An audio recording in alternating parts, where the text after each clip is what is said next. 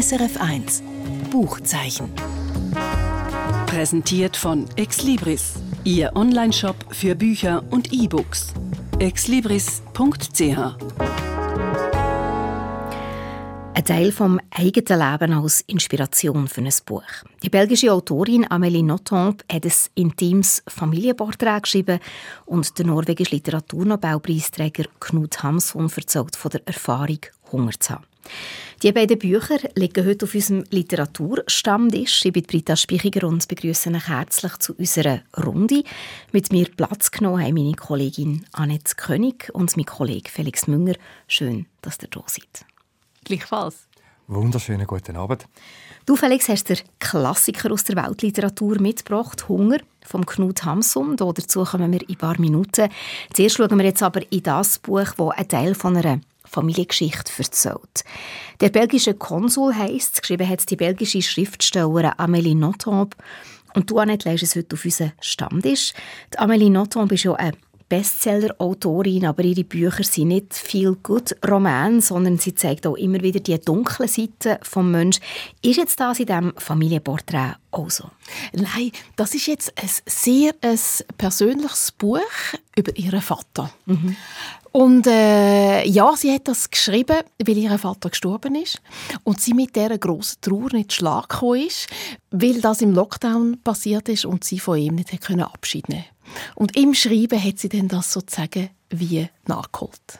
Also in diesem Buch «Der belgische Konsul» erzählt sie aus dem Leben von ihrem Vater. Genau, und zwar erzählt sie die ersten 28 Jahre. Und äh, sie fängt an mit einem ganz heftigen Ereignis. Und zwar äh, ist es Jahr 1964. Der Kongo ist gerade eben unabhängig geworden und es gibt dort große Unruhe. Und ihr Vater, der Patrick Nodomb, ist jetzt dort. Er hat so seine erste Amtsstelle antreten als Diplomat oder eben als belgischer Konsul, mhm. so wie der Titel vom Buch vorgibt.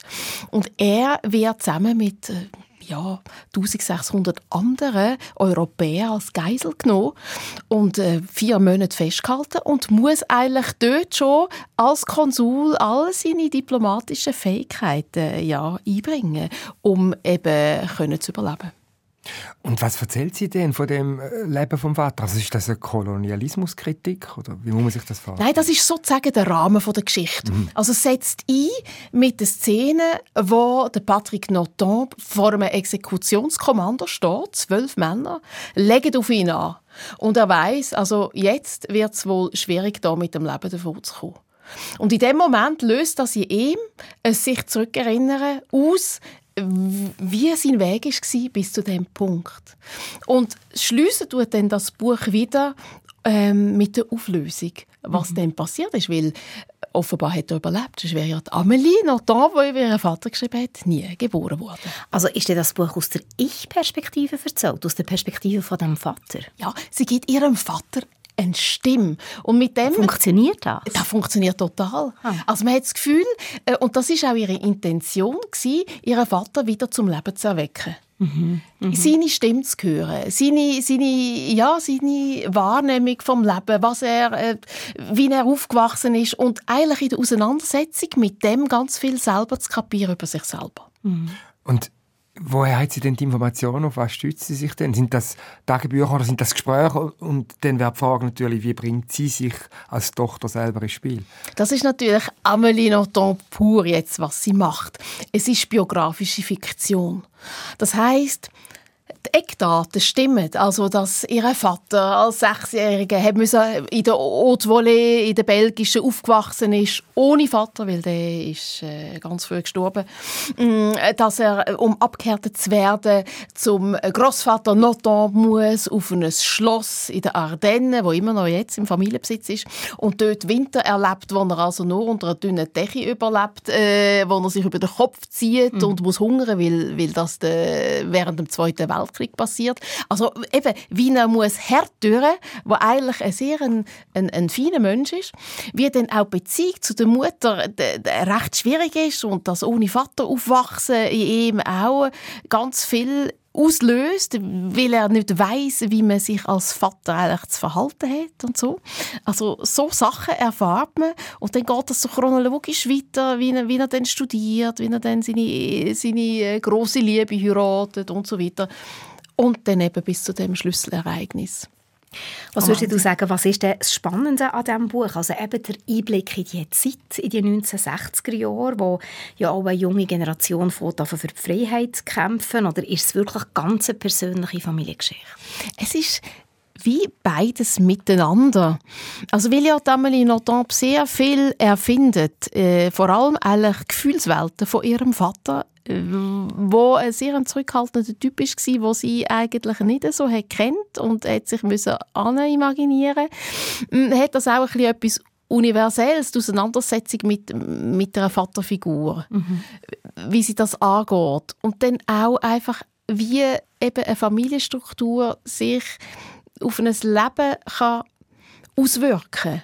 Und da erkennt man auch wiederum, also kann man Parallelen zum eigenen Leben ziehen. Also was heißt das genau, wie sich eine Familienstruktur auf ein Leben auswirkt? Also so wie Eltern zu den Kindern stehen oder mhm. eben nicht stehen, was das kann machen kann. Mhm. Ähm, oder dann auch ganz viel verraten sie über das Diplomatendasein, also was das ausmacht, äh, ein Diplomat sein. Über das sinniert der Vater natürlich auch in der Was vielleicht auch für die Familie bedeutet. Ja, mhm. für die Familie und dann auch in dieser bedrohlichen Situation und so. Und so kann sie ganz viel reinbringen, was sie als Kind wie über ihren Vater erfahren hat und dann auch später in der Auseinandersetzung mit ihm. Aber die Stelle im Kongo nach der Unabhängigkeit ist ja nicht die erste Diplomatenstelle von dem Doch, Vater. Das, das ist die erste Im, ja, Und was hat er denn vorher gemacht? Ja, vorher hätte er müssen im Büro abverdienen, eigentlich vor Ort äh, Diplomatie erlernen. Und dort ist eigentlich die erste Amtsstelle im, im, in einem anderen Land, ja. Im Und, Aussendienst äh, sozusagen. Geht es denn ausschließlich um den Vater oder kommt die Mutter auch noch irgendwie vor? Weil es geht ja um Familienstruktur, wenn ich es richtig verstanden habe. Es ist ausschließlich der Vater, der vorkommt, aber natürlich in der Auseinandersetzung mit ihm seiner Mutter und mit ihm seinen Großeltern und mit ihm seinem verstorbenen äh, Vater. Eine Generation genau. zurück quasi. Ja, genau. Ja.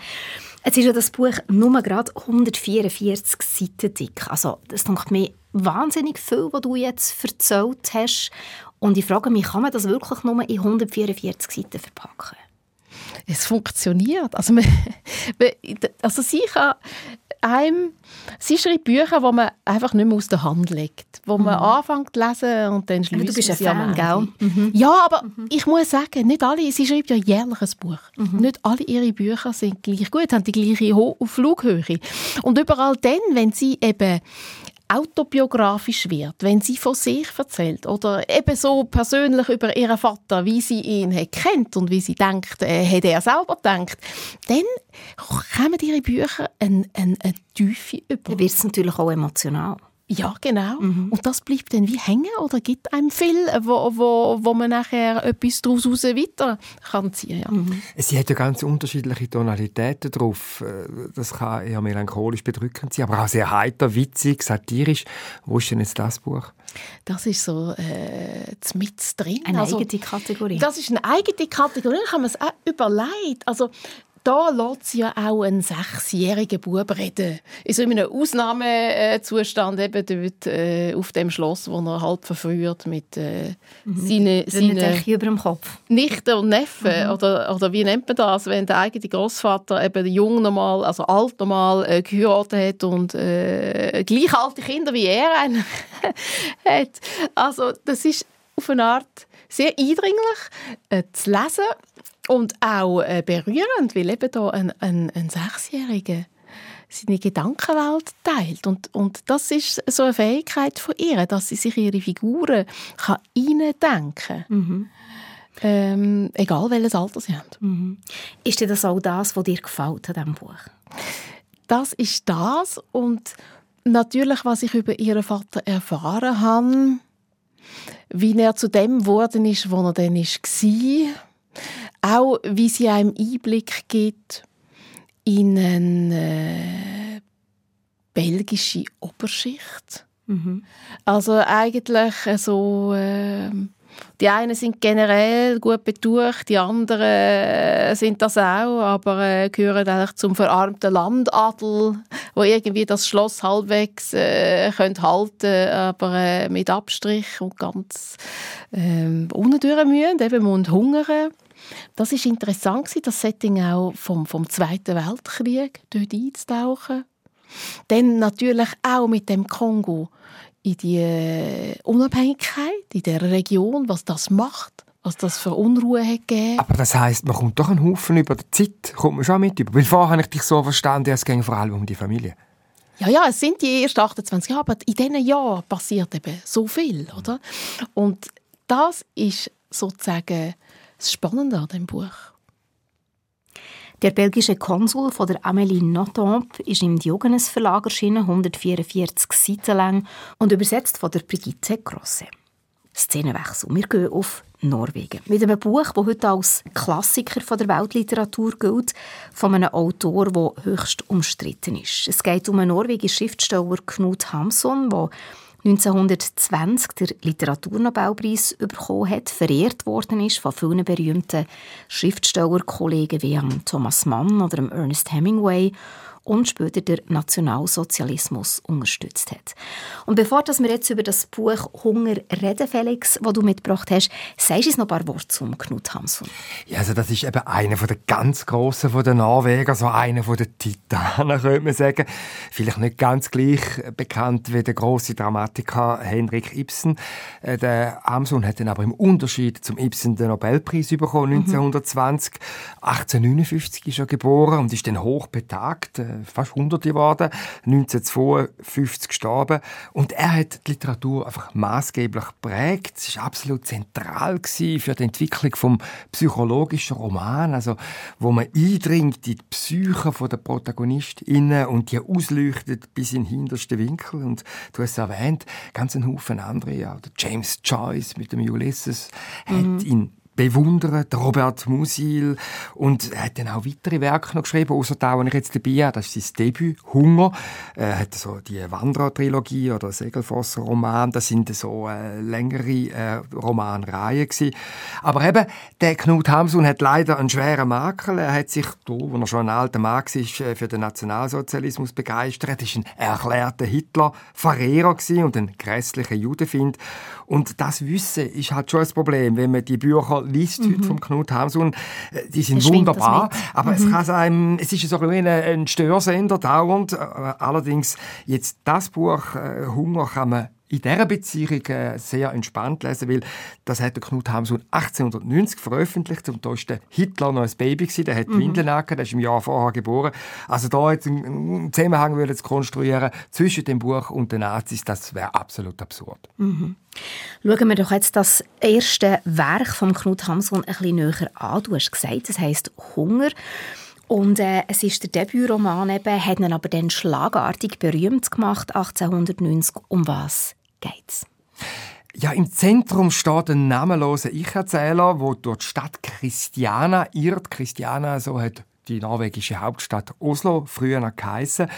Und über knapp 100, äh, 250 Seiten schildert der Ich-Erzähler, ein Journalist, dass er kein Geld hat, dass er keine bleibende Unterkunft hat. Er probiert Geld zu verdienen mit Zeitungsartikeln, aber er wird eigentlich fast immer abgelehnt und immer wieder hat er unglaublich Hunger. Und der Text ist ein Text, der einen enormen Sog entwickelt. Mhm. Das ist eine Lektüre, die äh, für mich sehr intensiv war. Vor allem dann auch zu spüren, wie der Ich-Erzähler immer auch wieder Hilfe angeboten überkommt, so im Kleinen, aber dann das Ehrgefühl lässt ihm nicht zu, die Hilfe dann auch anzunehmen. Also zum Beispiel, dass er Obdachlose Hilfe für sie, sie annehmen in einer Stadt, das geht nicht, weil dann wäre er wirklich mit den Randständigen an einem Tisch.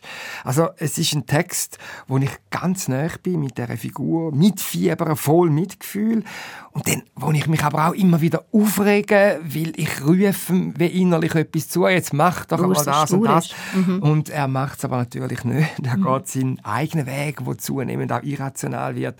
Also es ist ein Text, der mich äh, regelrecht in Atem gehalten hat. Aber wenn ich die richtig verstehe, geht es jetzt hier eben nicht um die sozialen Konsequenzen, die es gibt für jemanden, der Hunger leidet, sondern eben mehr wirklich um die psychischen, was, was das macht mit einem Menschen. Ja, es ist wahrscheinlich so ein bisschen beides. Also mhm. es ist äh, natürlich eine Schilderung vom Hunger. Und der Hunger ist äh, natürlich ein grosses Thema in der heutigen Welt. Armut ist auch in der Schweiz, äh, wo es angeblich so gut geht für sehr, sehr viele Menschen ein Thema. Also, de, das Buch zeigt auch, wie Armut und Hunger Menschen regelrecht auffressen kann, weil es geht nur noch um das. Mhm. Das ganze Leben dreht sich um das. Mhm. Es ist so existenziell, wenn sich der Journalist brotlos durch die Stadt äh, schleppt und einfach keine Zukunft sieht. Und dann das andere ist äh, das Stilistische, wo der Roman ausmacht. Also, es, der Knut Hamsun ist ein von der allerersten, wenn nicht überhaupt der erste, wo einen riesigen Gedankenstrom entwirft. Also der Roman ist eigentlich wie ein Gedankenfluss von dem Ich erzähle, eben von dem Journalist, wo ich mitgang und der führt mich durch alle Ambivalenzen und Widersprüchlichkeiten.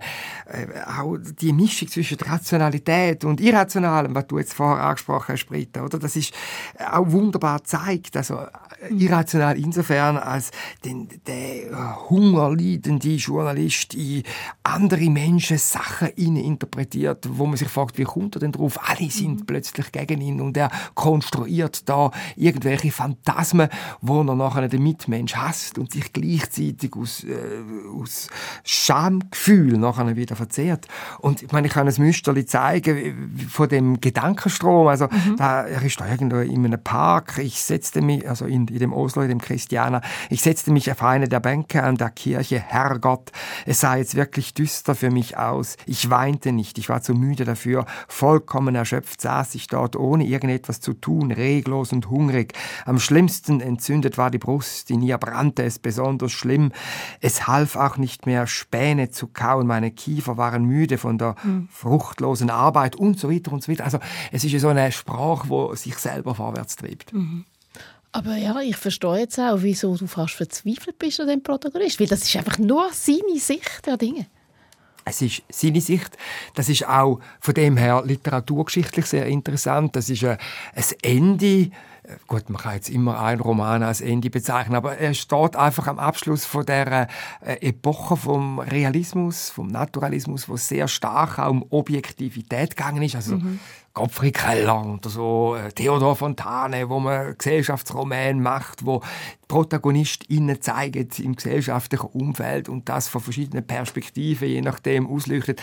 Das ist alles andere. Das ist ein junger äh, Autor, der Knut Hamsun, da 30, und der macht etwas völlig Neues. Der stellt einfach das Individuum, seine subjektive, verzerrte mhm. Sicht auf die Welt ganz ins Zentrum und gibt dem allen Raum. Und das ist revolutionär für die damalige Zeit. Ja, sozusagen der Begründer vom modernen Roman. Mhm.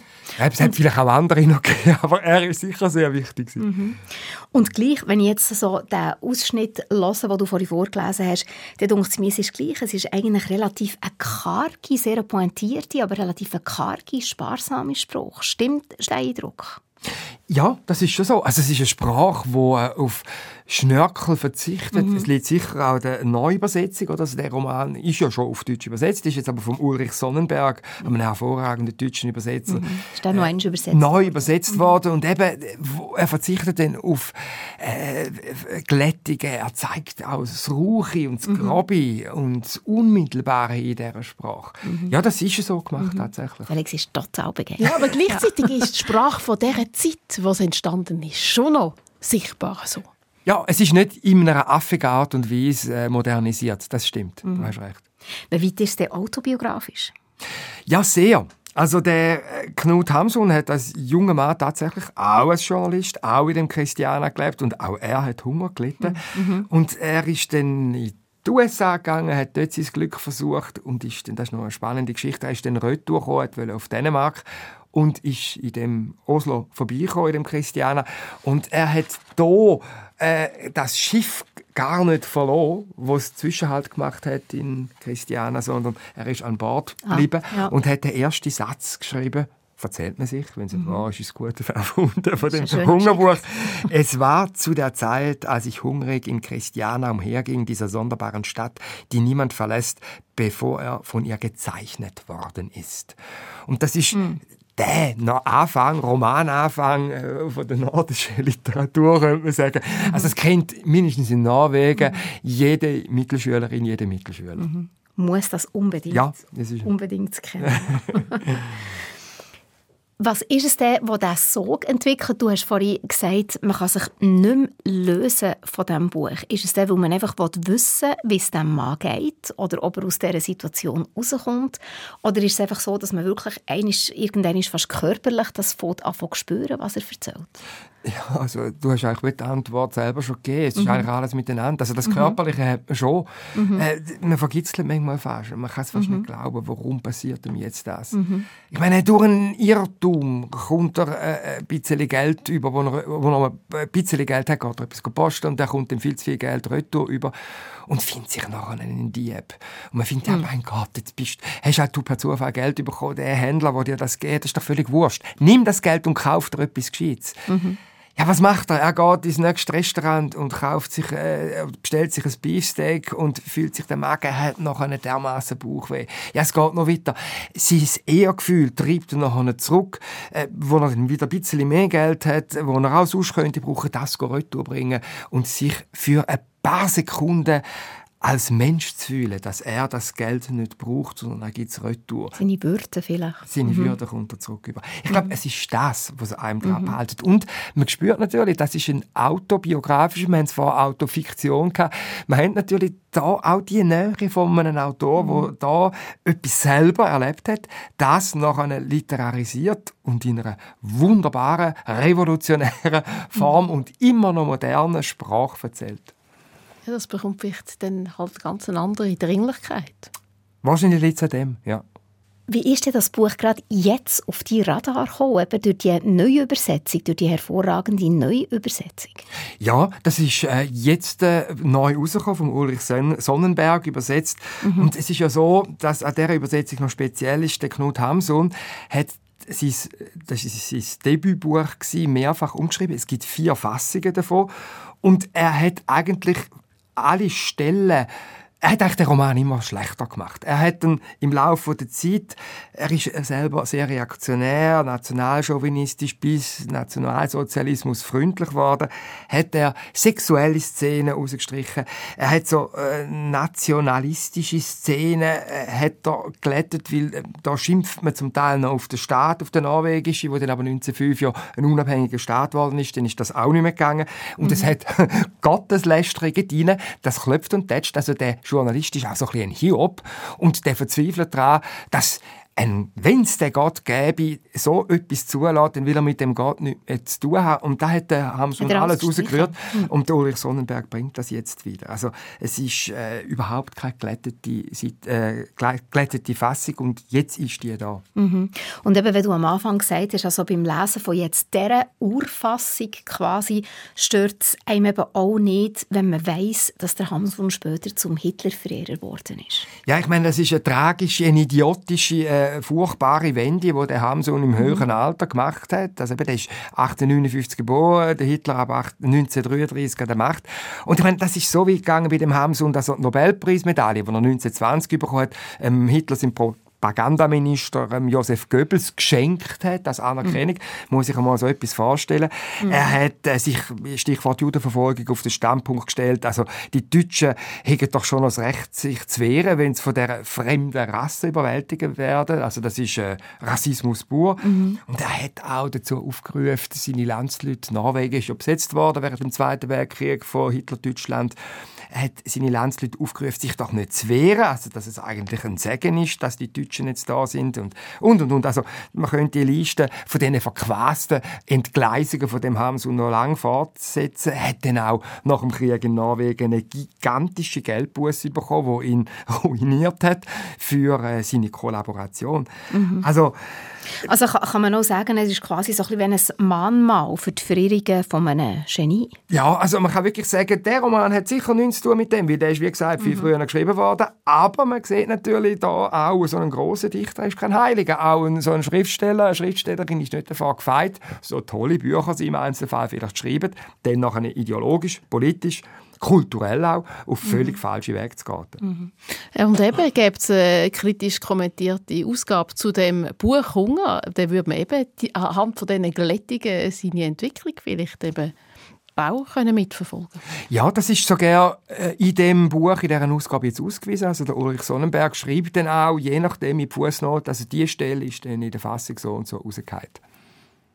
Hunger vom Knut Hamsun, neu übersetzt aus dem Norwegischen nach der Erstausgabe von 1890 vom Ulrich Sonnenberg, erschienen im Manesse Verlag und 256 Seiten lang. Und das erste Buch, das wir am Anfang der Sendung darüber geredet haben, heisst «Der belgische Konsul» von der Amélie Nothomb. Annette König hat es heute mitgebracht. Danke euch beiden, habt ihr mit mir in diesen zwei Büchern blättert. Danke dir. Danke auch. Und jetzt zum Schluss noch ein Kurztipp. Als wir Vögel waren, so heißt das Buch, das Ayana Lloyd Banwo aus Trinidad geschrieben hat. Sie erzählt eine magische Liebesgeschichte. Von Anfang an ist man im Bann von dieser Geschichte, weil sie so sinnlich erzählt wird. Die Gassen in einer Stadt auf Trinidad glühen vor Hitze. Das Geschrei der Händler mischt sich mit dem Verkehrslärm. Es schmeckt nach Gewürz und reifen Früchten. Mit in diesem pulsierenden Leben ist ein Friedhof im Schatten von grossen Bäumen und dort arbeitet Darwin als Totengräber aus Geldnot. Weil seine Religion ihm die Nähe zu den Toten verbietet, hat er mit allem brechen mit seinem Glauben, mit seinem früheren Leben, mit seiner Familie. Und auf dem Friedhof trifft er die Eide, eine junge Frau, die zu den Toten ganz spezielle Beziehung hat. Sie kommt aus einer Familie, die sich als Bindeglied zwischen den Lebenden und den Toten versteht. Die beiden verlieben sich, kommen aber aus komplett verschiedenen Hintergründen und müssen herausfinden, wie sie mit ihrer Liebe und mit ihrem spirituellen Erbe umgehen Traditionen weiterführen oder ganz neue Wege gehen und was bedeutet das für die Beziehung zu ihren Familien. Was der Roman «Als wir Vögel waren» speziell macht, ist nicht nur, dass einem die Autorin mitnimmt in die Klänge, Brüche und Legenden von ihrer Heimat Trinidad, sondern dass sie auch eine Geschichte erzählt, die im magischen Realismus daheim ist, wo Wirklichkeit und Träume verschmelzen. Sommerlektüre, wo einem nicht nur abtauchen sondern einem auch berührt mit ihrer feinen Poesie. Als wir Vögel waren von der Ayanna Lloyd Banbo, übersetzt von der Michaela Grabinger, der Roman ist 352 Seiten lang und im Diogenes Verlag erschienen.